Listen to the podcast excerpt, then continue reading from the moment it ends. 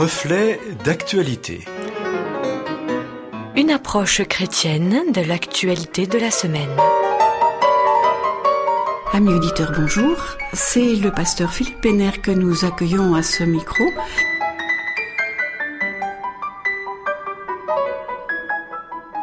En cette nouvelle semaine d'actualité, les sujets ne manquent pas. Le coronavirus, les tests, le couvre-feu, le confinement, l'élection américaine, la hausse de la violence, la loi sur la bioéthique, la poussée des nationalismes ou l'explosion de la pauvreté.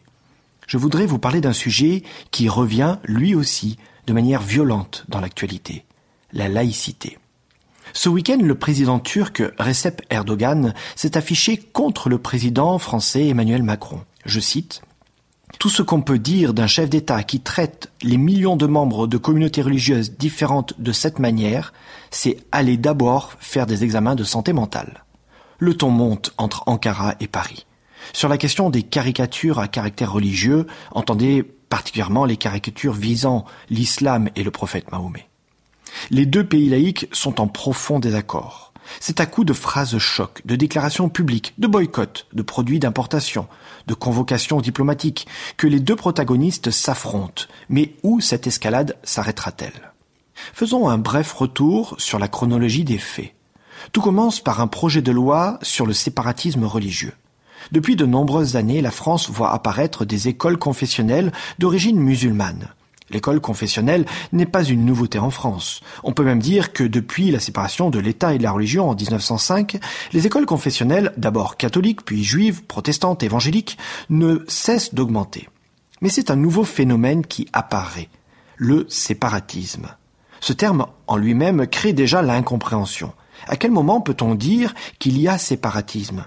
Qu'est-ce qui définit la ligne rouge à ne pas franchir? C'est au législateur de répondre à cette question et de définir un cadre, et la tâche est très ardue. Le deuxième fait marquant qui relance la question de la laïcité est l'abominable assassinat de Samuel Paty.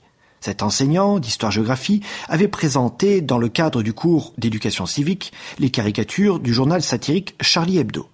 Suite au remous idéologique, créé notamment sur les réseaux sociaux, un jeune radicalisé a lâchement tué cet enseignant laïque en pleine rue, en plein jour.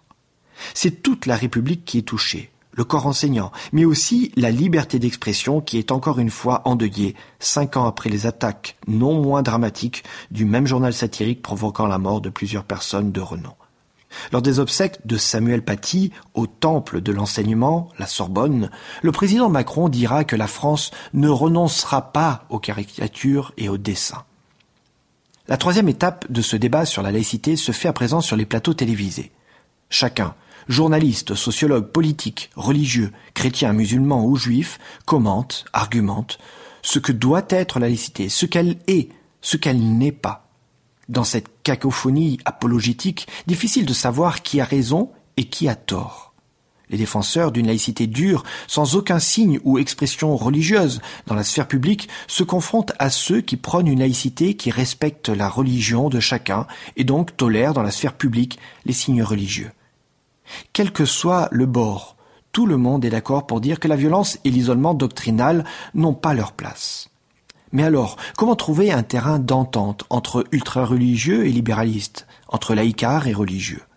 Le débat est loin, très loin d'être clôturé. Le pourrait-il un jour?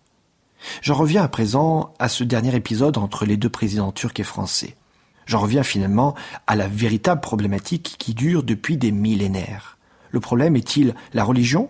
La place de la religion dans la société? La conception de la laïcité? Non, il n'y a qu'un seul problème depuis Jésus-Christ, ou Mahomet, en passant par les croisades jusqu'aux guerres modernes. C'est le problème du pouvoir. Tantôt exercé par un roi, un empereur ou un dictateur, tantôt exercé par un pape ou un calife. Alors oui, la laïcité est une très bonne chose, mais faut-il la dégager elle aussi de tout abus de pouvoir, de vengeance vis-à-vis de la sphère religieuse? La religion abuseur des peuples peut le devenir aussi sous la forme de la laïcité, la nouvelle religion laïque. Le premier texte laïque, bien avant Jean Jaurès ou l'édit de tolérance de Voltaire, fut écrit par un homme qui s'appelait Jésus de Nazareth. Alors que déjà de son temps, les chefs religieux voulaient le mettre en porte-à-faux avec les hommes politiques, il répondit très simplement de rendre à Dieu ce qui est à Dieu et à César ce qui est à César. Voici les bases de la laïcité. La séparation des pouvoirs pour que l'on ne confonde pas ce qui est d'ordre spirituel et ce qui est d'ordre législatif et organisationnel. Le dialogue de sourds entre Erdogan et Macron le montre bien. Ils ne parlent pas de la même chose, ils ne parlent pas au même public. Certains, sûrement, plus que d'autres, se servent de l'actualité pour servir leur propre intérêt de réélection ou pour remonter dans les sondages. Toutefois, tout cela n'a rien à voir avec la religion. C'est une question d'ego, de fierté nationale, de fierté personnelle. Et tout ceci n'est pas la faute de la religion. Les seuls coupables sont ceux qui utilisent la foi à des fins personnelles. Alors non, la laïcité n'est pas morte, car c'est à nous tous de la faire vivre et de la défendre comme une valeur fondamentale, tout comme l'est la liberté, l'égalité ou la fraternité.